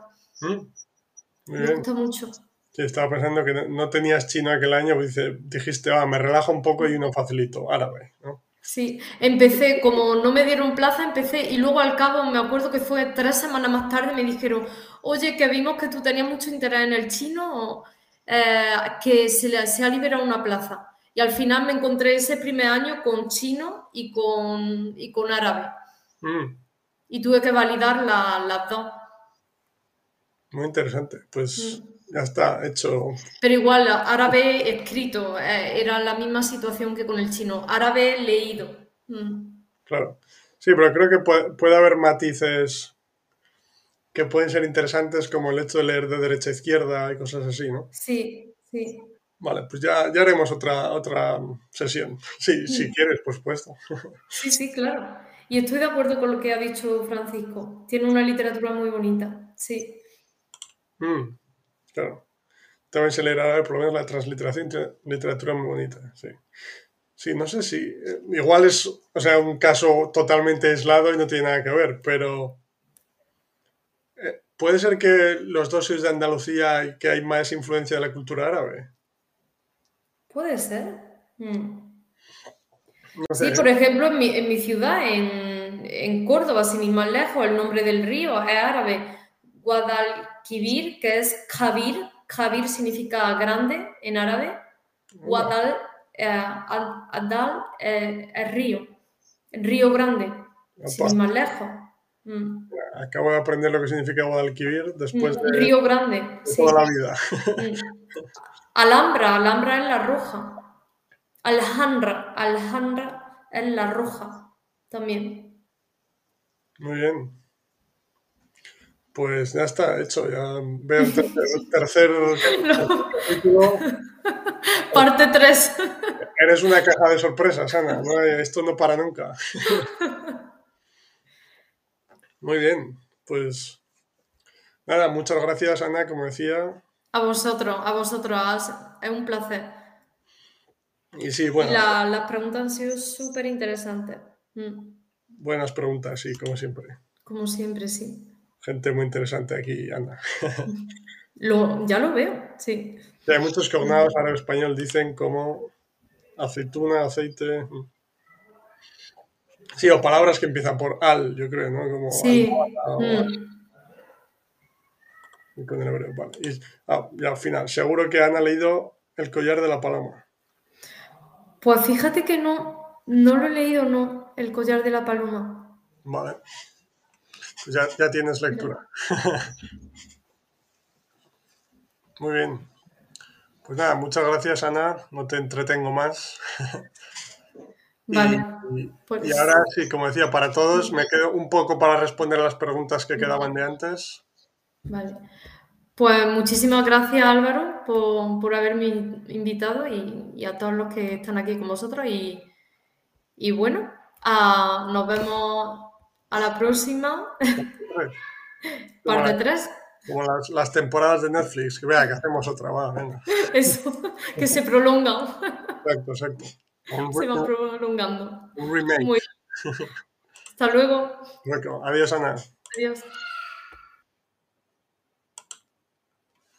Muy bien. Ah, el placer es mío, Adrián. Tiene muchas muchas cosas muy interesantes, como dice Francisco. Y sí, sí, no, la, parte del árabe no la sabía, así que em, haremos una parte 3, ¿sí? Aquí entiendo qué significa gracias, así que perfecto, sí. Mm. Y voy a, a volver a algunas preguntas que había de antes para terminar el episodio de hoy. que creo que no estaban relacionadas necesariamente con chino. Bueno. sí, Jesús decía que felicidades por vuestras habilidades en idiomas extranjeros. Yo apenas estoy luchando por adquirir el danés con Duolingo. Opa. Interesante el danés. Sí, a ver, eh, no sé si hay canales en, en, YouTube de input comprensible en danés. No, no me suena ninguno, pero podrías buscar input comprensible danés o comprehensible input Danish. Danish. No sé. Podría ser interesante porque Duolingo al final... O sea, yo no soy un gran amigo de Duolingo, digamos, porque no me gusta eso tan basado en la tradición y al final está, es interesante la parte de, la gamificación, digamos, pero no sé si te va a ayudar a adquirir un idioma realmente. Puede servir para ciertas cosas o durante un tiempo, pero al final yo creo más en exponerte a historias, lenguaje real, etc.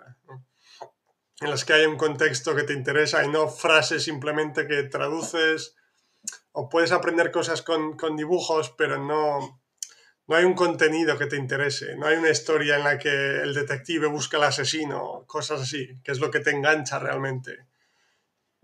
A eso me refería, vale. Eh, sí, Francisco, aquí estaba. Preguntaba una pregunta relacionada con leer y escuchar. ¿Es normal que dedicando las mismas horas a la lectura y a la escucha mi comprensión auditiva sea mucho menor? Em, sí, yo creo que sí. Básicamente por, bueno, por un par de razones, pero la principal porque cuando lees tienes más tiempo para procesar las cosas. ¿sí? Mientras que la, comprensión auditiva tienes que entenderlo en el momento. Comprensión eh, escrita, puedes leer una cosa, repasarla, eh, seguir un poco el contexto de la historia y volver y, además, en cuanto a la comprensión auditiva, em, especialmente de nativos, pues dependiendo de cómo hable una persona u otra, te puede costar más, la presión de tener que comunicarte, etc. Hay muchas variables, pero están relacionadas con esa, con el hecho de que tienes tiempo para procesar todo cuando estás leyendo, ¿sí? Y em, mucho menos cuando estás escuchando y mucha más presión normalmente entonces, me, parece normal. Y continúas que, por ejemplo, leyendo un libro a cierto nivel le comprenden fácilmente, pero si escucho el audiolibro sin leer me cuesta muchísimo su comprensión. Exacto. Sí, sí, es, eso. O sea, el, hecho de que para leer tienes, tienes tiempo para procesar todo, puedes volver a cosas que, que no has entendido o una frase posterior eh, te ayuda a comprender o te da el contexto para aprender algo anterior, mientras que al, escucharlo, o sea, bueno, lo puedes ir parando y tal, pero es mucho más em, arduo si lo vas haciendo así, ¿no? Y además, yo creo que psicológicamente, como al leer sabes que tienes el tiempo para procesar, estás más relajado, mientras que al escucharlo especialmente al principio, que tu comprensión no es excesivamente alta, estás más en tensión. Y, es posible que cosas que si las ves escritas las entiendes, pero como e, ese extra de tensión al escuchar hace que, tu capacidad de comprensión sea menor, aunque tengas la sensación de haberte de haberte expuesto algo similar.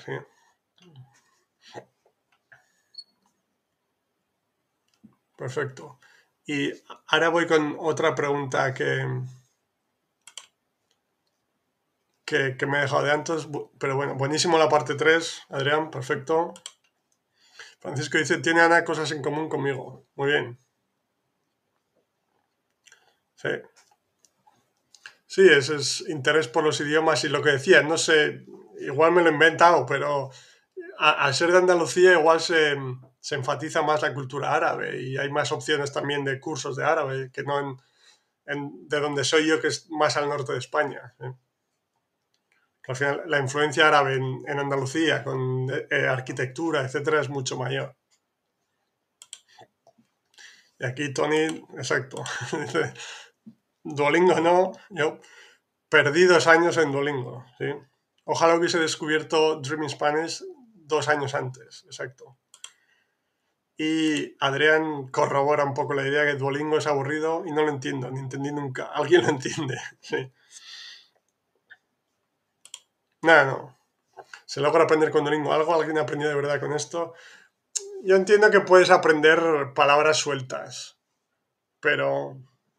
Porque yo hace muchos años también lo utilicé con, con polaco, por ejemplo, y de vez en cuando me acuerdo alguna palabra suelta, pero no, nada, poquísimo y aburrido. O sea, claro, tiene, esa parte también de, como hablamos siempre del, del aprendizaje tradicional, tiene esa parte medible que obviamente sin conocerlo creo que lo han hecho sabiéndolo, ¿no? E, esa parte medible que como de, juego, ¿sabes? Que pasas a la etapa siguiente, nivel, a otro nivel, que engancha porque da la sensación de progreso. Es lo que hablo siempre con las, las clases tradicionales, que te aprendes una regla gramatical conscientemente y tienes esa falsa sensación de progreso, porque es medible. Pues es lo mismo con Duolingo como tiene, está estructurado por niveles, te da esa sensación o esa dopamina, digamos, de, que estás subiendo de nivel, mejorando, y te parece que cada vez sabes más del idioma, pero al final no te, no te ayuda a aprender el idioma.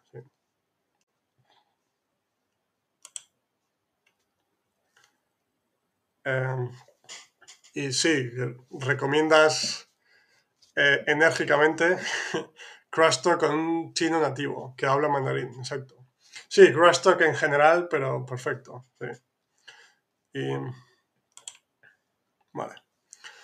No, no. Eh, no, no, no, no, o sea, de, de em, Tony te llamabas, me parece, sí. De Andalucía es tanto Ana, la invitada, como Francisco, o igual estás hablando con él. Pero eh, eh, en mi caso yo soy del centro norte de España, de Castilla y León. Pero tanto Francisco como Ana la invitada son andaluces. Por eso comentaba que los dos han estudiado árabe. Y puede ser que, ese, esa, esa mm, mayor cercanía con el árabe por la arquitectura, por historia, etcétera, haga que tengan más opciones de estudiar el idioma, etcétera. Y en, el caso de Ana, su acento sí que es típico de Córdoba, yo creo. Tengo amigos de varias ciudades de Andalucía, he aprendido a, reconocer ciertos acentos. Ah. Sin problema, sin problema. Sí. Y bueno, espera. Adrián dice, claro, Duolingo, perfecto. Francisco, ¿me recomendarías leer el libro y luego sin el texto escucharlo o es trampa? Lo he hecho después de leer y provocado. Y ha provocado que entienda muchísimo del audio, claro. Hombre, o sea, no, me parece mal per se, Francisco, no creo que sea trampa. Este es el pequeño debate, o sea, me parece bien, ¿eh? Punto. Ahora doy un poco de contexto, una historia extra, pero me parece bien. Porque hay mucha gente que habla de, por ejemplo, con series, pues series como, no sé, como Friends o Los Simpson, que, que, les gusta mucho, que han visto muchas veces, hablan de verlas en inglés en este caso, normalmente, o en otro idioma, para ayudarles a aprender, porque ya conocen los diálogos, conocen de qué va, conocen el tema, ¿no? Entonces, uno, me parece bien porque te va a resultar más comprensible que si no tuvieses ese contexto. Por eso te decía que me parece bien. En mi caso personal, no lo utilizo demasiado porque hay una cosa que me que para mí, que me gusta mucho, que tiene impacto para mí, que es el hecho de, sea cual sea el, recurso que estás utilizando, esa parte de descubrimiento de cosas nuevas, de no saber lo que va a pasar, ¿me explico? Esa incertidumbre hace que la experiencia sea mucho más interesante. Estoy viendo, obviamente, nivel de series, por supuesto, pero incluso recursos más sencillos. Estoy viendo un documental, pues quiero, quiero saber de, qué van a hablar, una ciudad en un país que no conozco. O sea, digamos que me atrae mucho más, me interesa mucho más ver contenido nuevo, porque voy a aprender cosas nuevas, no sé lo que va a pasar. Si se trata de una serie, como el ejemplo que ponía, ¿sabes? Si, si veo Los Simpson, que me encantan, en otro idioma, Los Simpsons lo podría hacer, pero quiero decir, me va a resultar más comprensible porque tengo el contexto, pero pierde ese punto de, sorpresa, que tiene un, recurso nuevo que no, has, que no has utilizado nunca. ¿Me explico, Francisco? Sí. Entonces, desde el punto de vista técnico, me parece perfecto, no me parece trampa ni nada, lo puedes hacer. Al final, cada uno se conoce a sí mismo y si, te ayuda, pues me parece perfecto.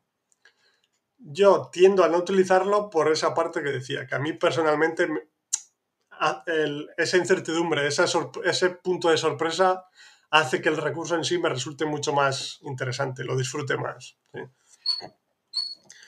Y voy a responder la pregunta que me había dejado, que era de JDXM, entre el francés y el portugués, ¿cuál os parece más fonético de los dos? Entre el francés y el ruso, ¿cuál es más difícil de entender por sus sonidos diferentes al español? Hmm. Eh, si estás por aquí todavía, en, cuanto a fonético, no sé a qué te refieres, a que cambia, que cambia la pronunciación con respecto a cómo se escribe. En ese caso, hmm, quizás el francés más, diría. O sea, que cambia más, cambia más la pronunciación o sea, que te puede confundir más el ver una palabra escrita y escucharla, así que es más difícil de conectar. En cuanto al portugués, también depende de dónde. O sea, lo que digo siempre, el portugués de Brasil me parece mucho más comprensible. Entonces, el portugués de Portugal, igual, o sea, puedes tener problemas a entender lo que te están diciendo aunque conozcas la palabra escrita. Y en el, en el caso del portugués te puede frustrar todavía más porque la palabra escrita es, más, es, similar, es más similar al español. Entonces, ¿sabes? Puedes ir con la sensación de que vas a entender más, pero luego vas a Portugal y como hablan así más cerrado y no, y lo entiendes, te puede desmoralizar más, ¿no? Pero yo diría el francés. Si, tuviese que, que explicarlo. O sea, si tuviese que elegir, sí. Entre el francés y el ruso... Hmm, Hombre, en general es más difícil el ruso. Quiero decir, porque en francés, aunque tenga ciertas pronunciaciones, sonidos que son diferentes, siempre estamos hablando de un idioma similar al español, o sea, de, la misma familia, digamos. Entonces siempre hay más cosas que vas a entender por su similitud, especialmente leyendo, pero escuchando como comentas, yo diría el, francés. O sea, el ruso más difícil, perdón. Claro, luego, una vez, en mi caso, una vez que ya sabía polaco, no me parece excesivamente complicado, la, complicada, complicado de entender el ruso. O sea, el, hecho de la pronunciación, me refiero. Palabras y tal lleva su tiempo también, pero es, me, pasa con el polaco un poco lo mismo. Con, el polaco, por ejemplo, la pronunciación, aunque hay sonidos que son más complicados porque son diferentes y no los tenemos en español, pero no me parece tan no me parece una de las partes más complicadas, porque sigue unos patrones, digamos, a, diferencia del inglés o el, o el francés, que hay muchas veces que hay una palabra escrita, pero se pronuncia de una manera, se pronuncia de otra, es más complejo. Pero bueno, en general diría que más difícil ruso, ¿sí? Porque es más diferente de, nuestra lengua. Em, Francisco, te entiendo cuando descubrir contenido nuevo me pasa a mí, exacto. Pero lo puedo hacer en contenido como historia o temas de ciencia que además de facilitar la comprensión también me puede servir para sentar. Bueno, conocimientos. Mm. Sí, buena idea, Francisco, buena idea. Sí, porque digamos que no son no son diálogos literales que ya, te, que ya conoces, como en Los Simpson o Friends, por ejemplo, ¿no? sino que es un tema que te interesa, que tienes conocimiento sobre el tema, lo cual te va a ayudar a la comprensión, pero no están hablando necesariamente de las mismas cosas. Además, em, claro, dependiendo de la persona, pues seguro que habla de, de un tema o de otro diferente. Entonces, en ese sentido de ciencia, historia que comentas, me parece interesante porque ya tienes cierto, contexto, como decía, que te, que te ayude en la comprensión, pero no es el mismo no es el mismo contenido que ya te sabes de memoria, como en el caso de los Simpsons. Entonces tiene esa parte de novedad, de sorpresa que, que lo hace más interesante. Christine, exacto. Por eso pregunté que de dónde era, porque tiene un acento andaluz, sí, sí. Pero no sabía exactamente de dónde. Sí, de Córdoba, Córdoba. Sí, pero el acento andaluz es, es, claro, es marcado, sí. Em, Adrián, ¿usarías ahora el polaco para llegar al ruso entonces? Es el más accesible para los hispanoparlantes de los eslavos. Pues, es que no lo sé. o sea, en mi caso no fue que lo eligiera, ¿sabes? Vine a, Polonia por primera vez, empecé a aprender. El, primer, el primero con el que tuve contacto fue el polaco. Entonces empecé por ahí porque vine aquí por primera vez a estudiar y, me quedé a vivir aquí. Entonces, en, ningún momento me planteé, este puede, ser una puerta de acceso a otros. que fue una cosa más natural que aprendí, aprendí polaco al venir a vivir aquí y luego me ayudó con el ruso. Entonces, como decíamos, claro que te puede ayudar, por supuesto. No sé si es el más accesible, no sabría decirte. Igual, no sé, porque conozco polaco y estoy aprendiendo ruso, pero no sé si el, desde el punto de vista de la dificultad, el checo puede ser más fácil. No lo sé, no sé decirte.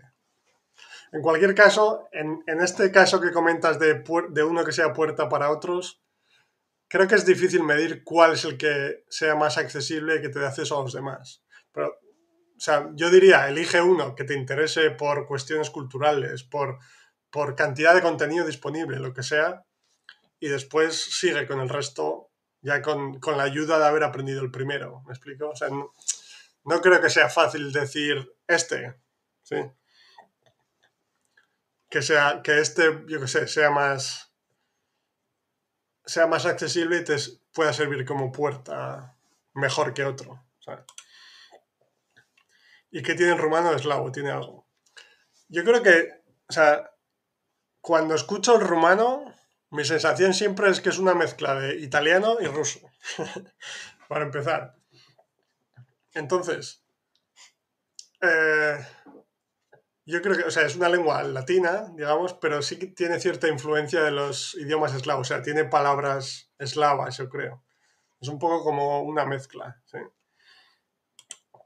Ahora voy, Francisco, pero ponle que hay gran porcentaje, ves vos, de vocablos comunes entre ruso y polaco. Sí, sí, exacto, exacto. Sí, sí, sí, hay. O sea, hay, hay, palabras comunes, sí, sí. O sea, lo que me refiero es que saber uno te va a ayudar al, al otro, por supuesto, pero es difícil decir si empezar por polaco es mejor para, para, después aprender ruso o empezar por ruso para después aprender polaco. A eso me refiero, Adrián. Pero claro, uno te ayuda al otro, por supuesto, como, como fue en mi caso. ¿sí? Pero es difícil medir cuál de los dos, no sé. ¿sí? Vale. Y Francisco, gracias por tu respuesta porque estaba asustado con mi nivel de comprensión de escucha. Creí que lo que estaba haciendo, que lo estaba haciendo mal. Porque no todo el material que consumo es comprensible un 90% y a veces consumo material un 70 o 75. Vale. Sí, al final. Eh, iba a decir, al final. O sea, cuando se habla de porcentajes es complicado, sí. Obviamente 90 es mejor que 70, pero yo siempre hablo de entender el mensaje, de, qué va la historia, qué está pasando, aunque no entiendas todo, ¿no? Pero, sí. Pero, o sea, este, en este comentario es uno de mis objetivos principales, que es que muchas, o sea, intentar convencer con hechos y con invitando a personas y hablando de experiencias, etcétera, y leyendo del hecho de que, o sea, si, si algo no está funcionando, a ver cómo lo explico. O sea, si algo no está funcionando es porque uno, estamos empleando enfoques gramaticales tradicionales incorrectos, o porque no hemos, no hemos, eh, no nos hemos expuesto el tiempo necesario, o sea, normalizar los problemas que se pueden presentar, normalizarlos como que es algo, en este caso, es algo que, que tiene sentido, algo natural, o es algo relacionado en otros casos con el enfoque incorrecto. O sea, quiero eliminar esa sensación que tiene mucha gente de que es su problema, de que es su culpa, de que no tienen... Porque estoy convencido de que no es así. Es una de las cosas principales que quiero eliminar, de mis objetivos principales. Y... Hmm. Buen... Sí, sí, sí, no lo había pensado. Em, Adrián, es verdad, es verdad, no, había pensado en el alfabeto, estoy de acuerdo, me mata el cirílico, sí. Claro, si no iría directo al ruso, entiendo, entiendo. En, ese sentido, claro, no lo había pensado. Puede ser que el, polaco o el checo sea más accesible porque tiene alfabeto latino. Sí, sí, no, lo había pensado. Buen comentario, eh, Adrián. Claro. Pero bueno, en cuanto al cirílico, creo que lo comenté alguna vez, pero el canal, a mí me ayudó el canal de mm, Comprehensible, Comprehensible Russian de mi amiga Ina, que tuve, hice una entrevista en el podcast. Me ayudó, sus, me ayudaron sus vídeos al principio a reconocer los caracteres, porque, como decía, tenía el mapa de Europa. En, en algunos de sus vídeos ella tenía el mapa de Europa con, con los nombres de los países. Entonces, cuando lo señalaba y hablaba del país, lo pronunciaba, eso me ayudaba a reconocer patrones, digamos. Como siempre pongo el ejemplo de que veía que la primera, la primera letra de la palabra Finlandia era como un, globo con un palo, ¿sí? Y la primera letra de la palabra Francia, lo mismo. Y aparte de saber que es la F, escuchaba como ella lo pronunciaba y que el sonido era ese. Entonces, eso me ayudaba a, entender que ese palo era nuestra F, digamos, o ese sonido. Así es como me, ayudó a mí, Adrián, y, sí, o sea, y puedo leer en ruso despacio, y hay veces que no entiendo, pero la, parte de, de, lectura con el tiempo lo, vas cogiendo de, de una forma natural. Es, lo vi el otro día, su canal de Ina es hermoso. Sí, sí. Lo hace muy bien. Además tiene, tiene contenido exacto.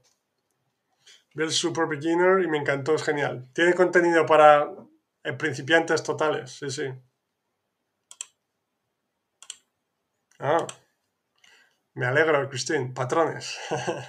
exacto. Eh, reconocer patrones, sí. Muy bien, pues Nada, muchas gracias a todos y a todas. Un placer como todos los lunes.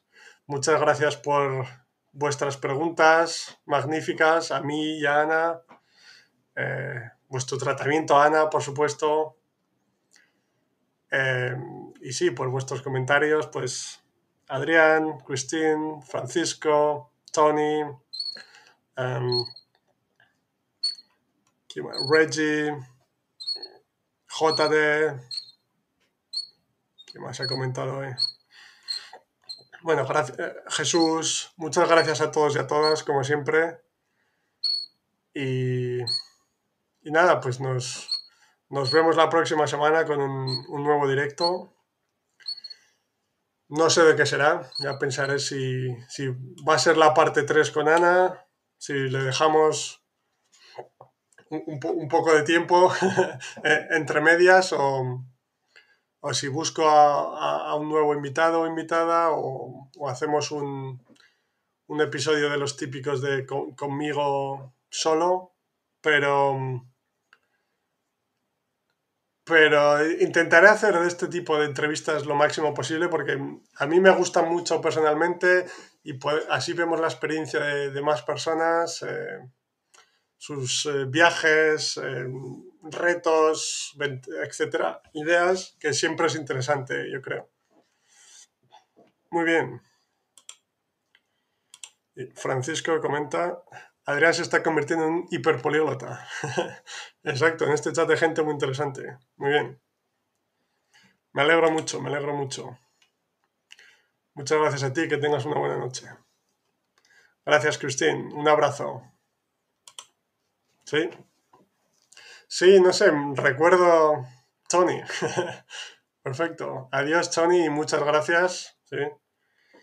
Y por finalizar, a mí no, no, hablo chino, Tony, pero me ha dado la sensación que la pronunciación de, de Ana era muy buena. ¿sí? Ojalá, Francisco. Perfecto. Vale. Un abrazo, Francisco. Y nada, un placer. Me encanta hacer esto.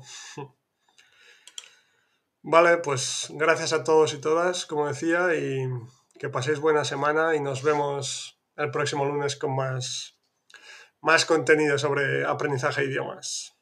No sé lo que será todavía. Un abrazo a todos y gracias. Chao.